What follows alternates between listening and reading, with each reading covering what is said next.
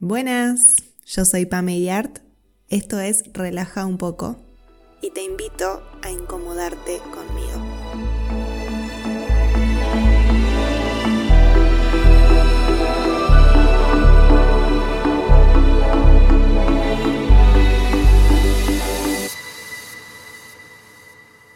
¿Cómo nos resistimos a los cambios, no?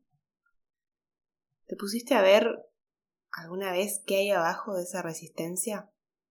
Porque para cada uno es distinto y siempre hay algo atrás de eso. esa resistencia es como la cara de algo más, la cara visible de algo más. Puede ser miedo a lo que van a decir, miedo a fracasar frente a los demás, miedo al éxito, miedo a no poder, a salir de la zona de confort. El miedo es un distractor. El miedo, la duda, la vergüenza, todo eso nos distrae de lo real que somos.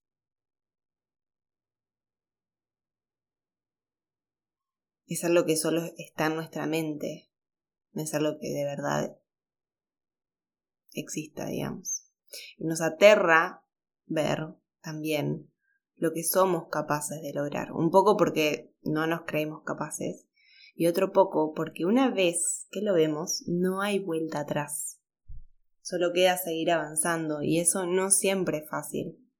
Sobre todo porque en el camino se quedan vínculos y muchas otras cosas que se pierden porque ya no van con nosotros y por lo general nos aferramos tanto a todo eso que nos perdemos, nos volvemos permeables al entorno. Y no está mal amoldarse, no está mal, siempre y cuando podamos reconocernos en eso y permitirnos salir del molde si hace falta.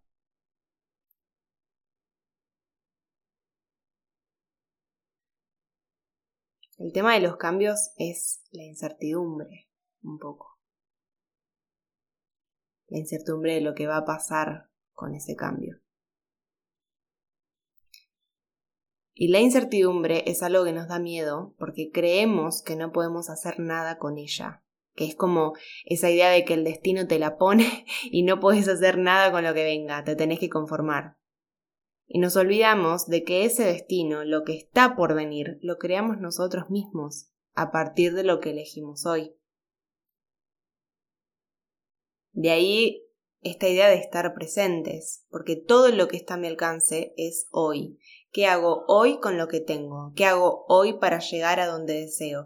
¿Qué necesita cambiar hoy para lograr eso? ¿Qué elijo hoy que sea congruente con el futuro que me muero por tener? Pasa que estamos tan convencidos de que no podemos, tan convencidos de que no depende de nosotros. Un poco porque lo aprendimos y otro poco por comodidad, seamos sinceros.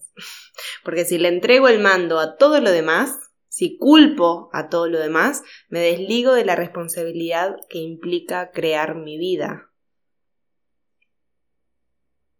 Entonces me quedo en culpar al universo, al pelotudo que me rompió el corazón, a mamá que no fue de cierta manera, a papá que no estuvo presente, al forro que me hizo bullying, y así.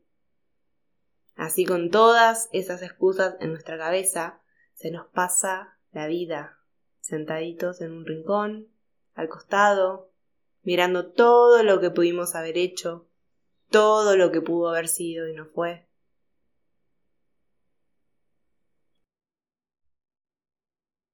Todas las oportunidades que dejamos pasar. La incertidumbre que nos genera el futuro es un espacio vacío. A mi forma de verlo es como un libro lleno de hojas en blanco. Entonces yo te pregunto a vos, ¿qué crees que digan esas hojas? ¿Qué te gustaría ver en unos años cuando mires para atrás?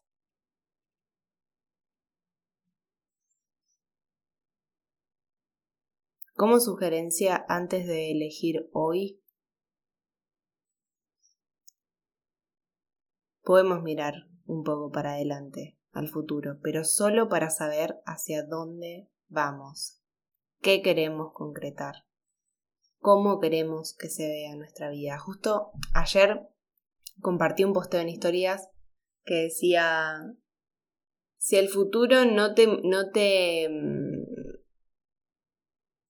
no te entusiasma, estás en el presente equivocado. Si no me equivoco, decía algo así. Sí, si el futuro no te emociona, estás en el presente equivocado. Tan literal.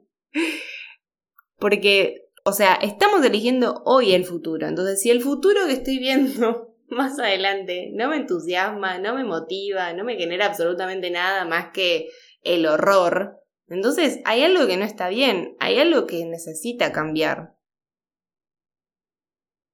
Y ustedes me disculpan, pero la verdad que yo prefiero generar un cambio y que de última me salga como el culo, ni idea, a seguir en la misma situación sabiendo que me va a salir como el culo porque ya lo que estoy viendo que se viene no me gusta.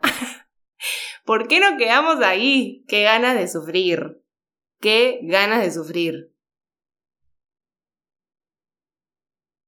Entonces, ¿cómo querés que se vea tu vida? ¿Cómo se vería un futuro que te entusiasma?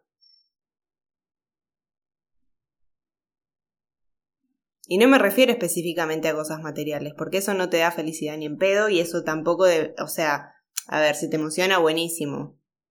Eh, pero no necesariamente porque tengas tal auto, tal casa, tal cosita, pa, pa, va, va a ser una genialidad y te vas a sentir concretado o lo que sea, pero para mí lo mejor es enfocarte en vos, ¿cómo te gustaría sentirte? ¿Dónde te gustaría estar? ¿Qué tipo de personas te gustaría tener cerca? ¿Qué tipo de trabajo te gustaría?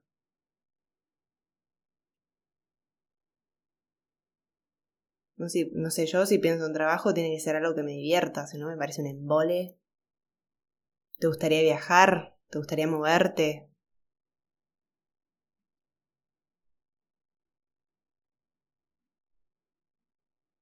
Entonces, ¿cómo queremos que se vea nuestra vida hoy para así, a partir de eso, empezar hoy a elegirlo y crearlo?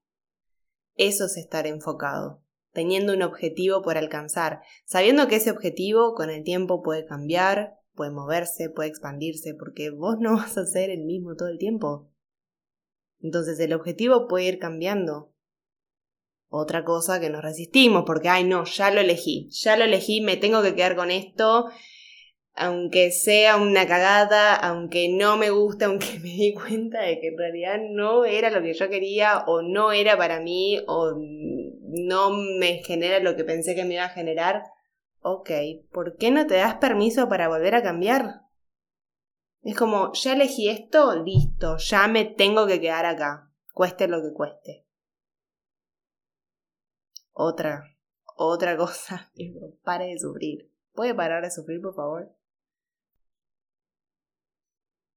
La idea de estar presentes hoy tiene que ver con eso. Estar presente hoy para poder lograr lo que sea que nos propongamos. La incertidumbre es hermosa.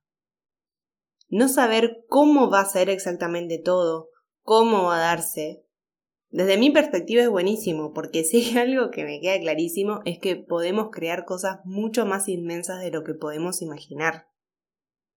Mucho más inmensas.